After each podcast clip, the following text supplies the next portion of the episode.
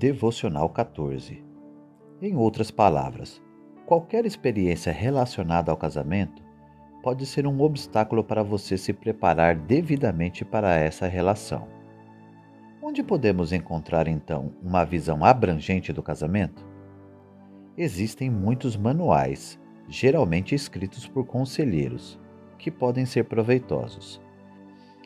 Mas esses manuais logo ficam desatualizados.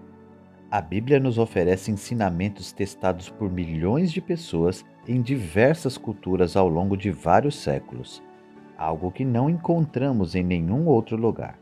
O significado do casamento, página 18. Aprendendo com a Bíblia inteira. Temos nos desafiado a olhar para a Bíblia em busca de pontos de vista sobre o casamento.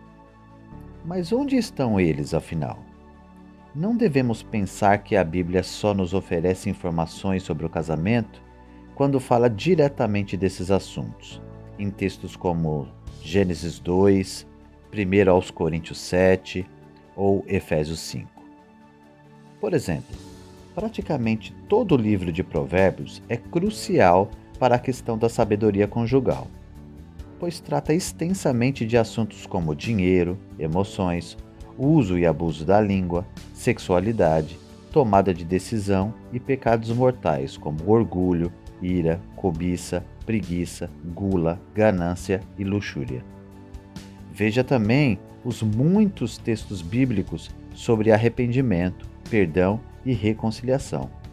Por exemplo, Mateus capítulo 18, dos versículos 15 a 35, Efésios capítulo 4, dos versículos 25 a 32.